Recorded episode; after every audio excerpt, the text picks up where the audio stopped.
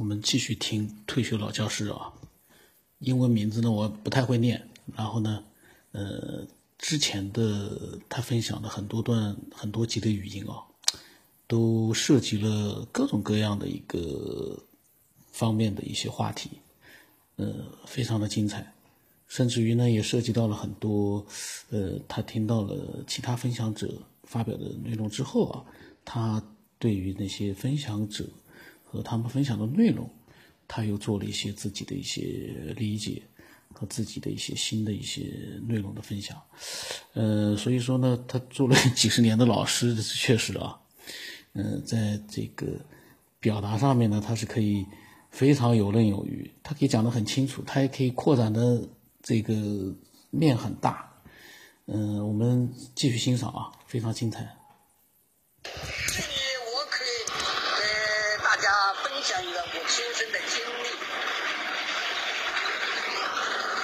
我记得大离我们那儿不远，在上演一部电影，这个电影的名字叫《雾都茫茫》。当时有我的堂弟，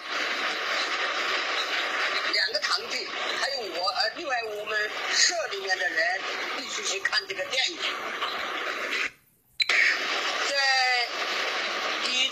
看电影的时候，我们已经走了大概有一百五十米远，突然一阵大风，将银幕所有东西全部打翻在地。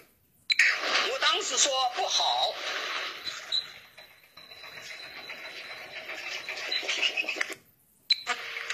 我弟弟说什么不好啊？又说空话。我说这风不好。风吹风的时候把荧幕吹倒了，这很正常。我说你不对，他说怎么不对啊？我说这风不是一般的风啊。他说不是一般的风，什么风？我说这是杀气。他说风就是风，你还说什么杀气？那这个杀气是什么呢？我说这个杀气是车祸。第二天清晨一早他就过来了，他说。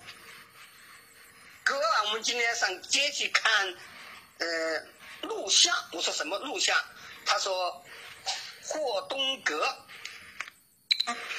我说霍东阁好看吗？他说好看呢。我说不去。他说什么不去啊？我说昨天我们在看电影的结束之后，一阵风将银幕什么都全部吹翻在地，这是杀气。而且这种杀气，根据我的经验，他是主车祸。他说：“你又说这话，你要去还是不去呀？”我说：“不去。”这个时候，另一个老弟又来了，他说：“他也说这种话，他让我上上街去看这个霍东阁这种录像。他在街上读初中，他说我还可以，我们到的时候先。”呃，把饭吃了，吃了以后睡觉，到时候再来看。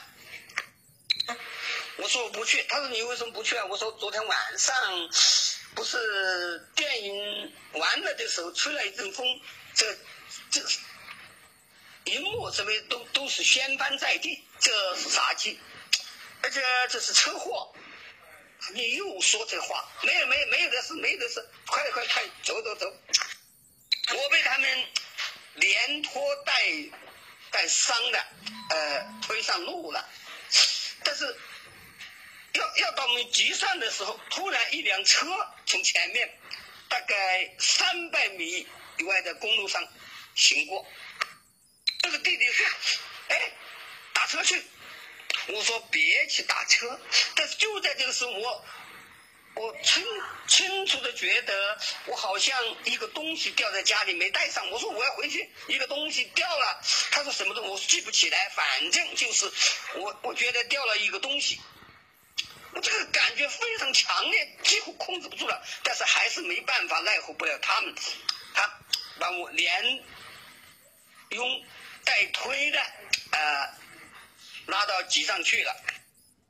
拉到机上。我们睡了一觉起来的时候，哎，说是没电，还是没电。哎，我赶紧说，我们回吧，没电我们就回了。其实我老是想回去，总觉得要发生什么事。正在这个时候，我们社上的另一个人也来了。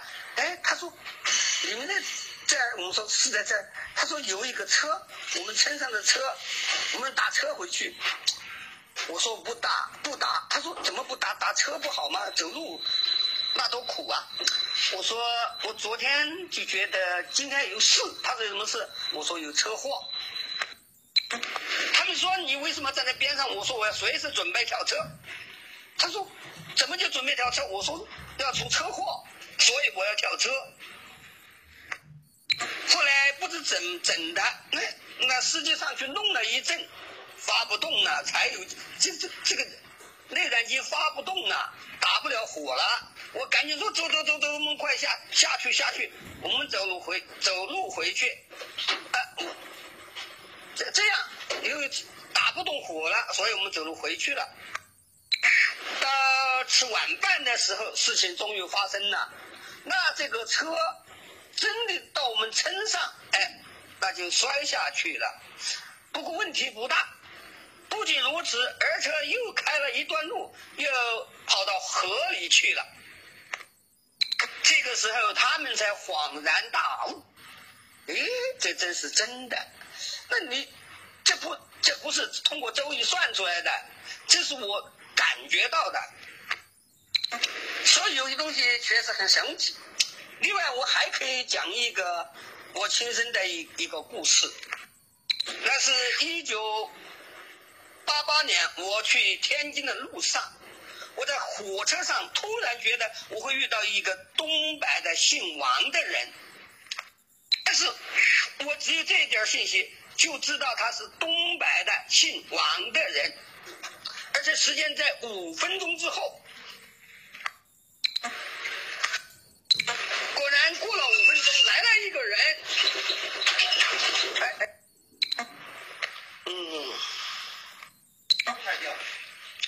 所以五分钟以后来了，其实我没听到声音，也没说，我赶紧说：“你是东北人吗？”他说是。你姓王？他说我姓王。他说你怎么知道？我说我其实在五分钟之前我就知道了一个东北的姓王的人会会找我。这就是五分钟。哎，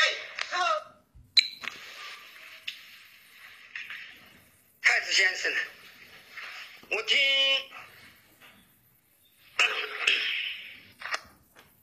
不过，青年在一再的强调《周易》的伟大，认为那是无与伦比的，甚至超过了科学。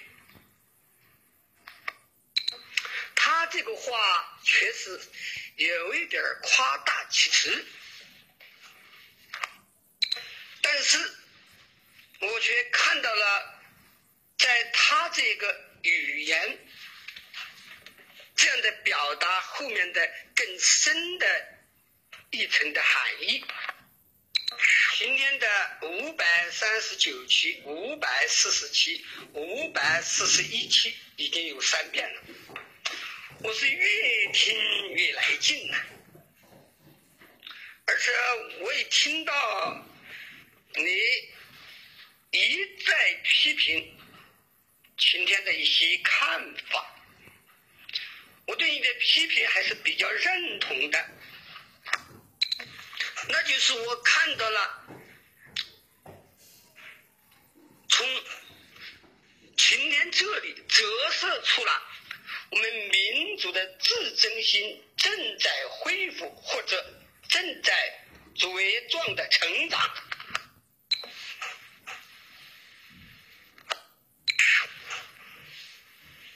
在清朝末年，西方列强用坚船利炮打开了我们的国门。从那时起，我们中华民族是有一份深深的屈辱的。在我们处于落后、封闭这种条件下。西方科学发展是一系千里，哥白尼的日心说到开普勒的行星三大定律，再到近代的牛顿思想体系，第一个科学思想体系，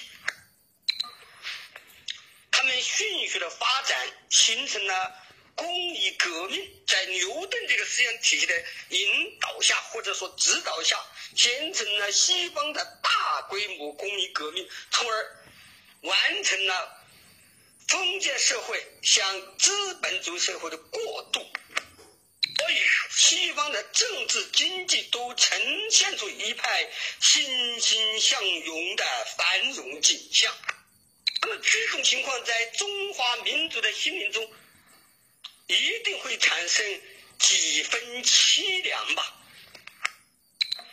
再说，今天这种思维方式非常。非常符合我们中华民族的思维逻辑和习惯。我记得鲁迅曾说：“房子上房顶上有点问题，可以修修补补的，或者加些瓦。但是偏偏就有人说，这房这个房子不行了，要把它拆了再修，要把洞弄得大一点儿。”房子不行了，必须把它拆了再修，这就是所谓的矫枉过正。某些情况下，矫枉过正是非常正常的，那也就是略微予以夸大，在符合中国人的习惯思维，甚至是必要的。西方社会的发展很大程度上得益文艺复兴运动。中国爆发五四运动，那是对西方文化思想的传播的，在文艺、在文学层面的一个反应。这个反应对中国社会的发展轨迹产生了深远的影响。比方说，著名的文学家胡适就认为，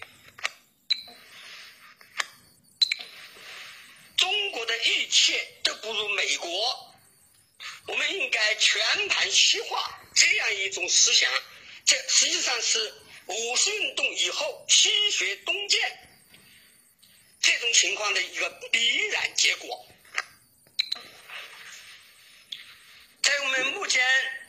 东东方的民族意识，东方民族的民族意识正在觉醒，自尊心正在成长的时候，这种伟大祖国的一个民族复兴的关头，那么我们民族的大地的。中华民族的儿女，每一个人心中肯定会产生一种禁不住的自豪，对未来充满希望和向往。在这种情况下，人们自然会认为民族的文化是非常优秀的，甚至会认为。超过了西方的文化，这都是可以理解的。何况西方的科学思想已发展到广义相对论、量子力学和基本粒子物理学这三大领域，以及现在正在形成的宇宙学。是西方科学思想的旗帜，这种思想正在日益深入人心，这包括我们东方民族，而且日益固化，好像它有几分绝对真理的意味。在这样一种情况下，我们民族的。民族意识正在觉醒的一个民族，自尊心正在茁壮的成长的一个民族，以及富有光荣文化传统和深厚思想基础的一个民族，具有科学精神，具有怀疑一一种郑重的怀疑态度的这样一个民族，依然在他的心灵深处引起一种强大的反应反应，更不要说。目前流行的某些科学上的非常不良风气和作风，我们普通人或者我们科学爱好者心理上的一个反应。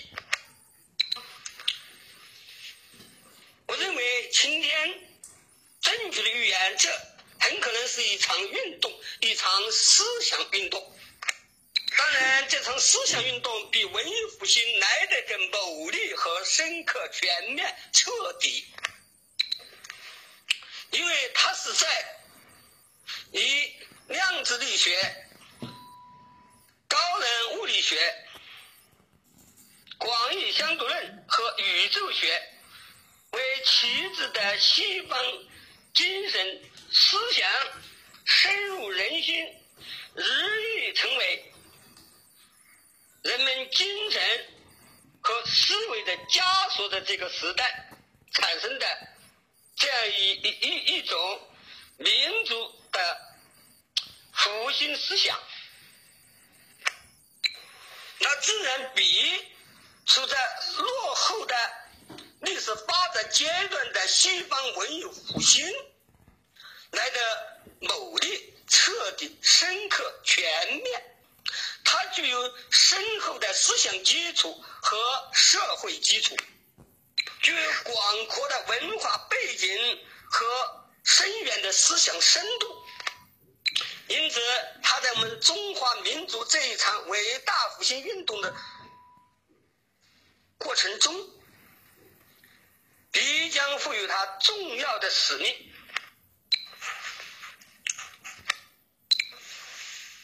那么，在这场运动中，太子先生充当的角色，做实际上是这场运动的一个旗手、一个启蒙者、一个开拓者、一个引导者。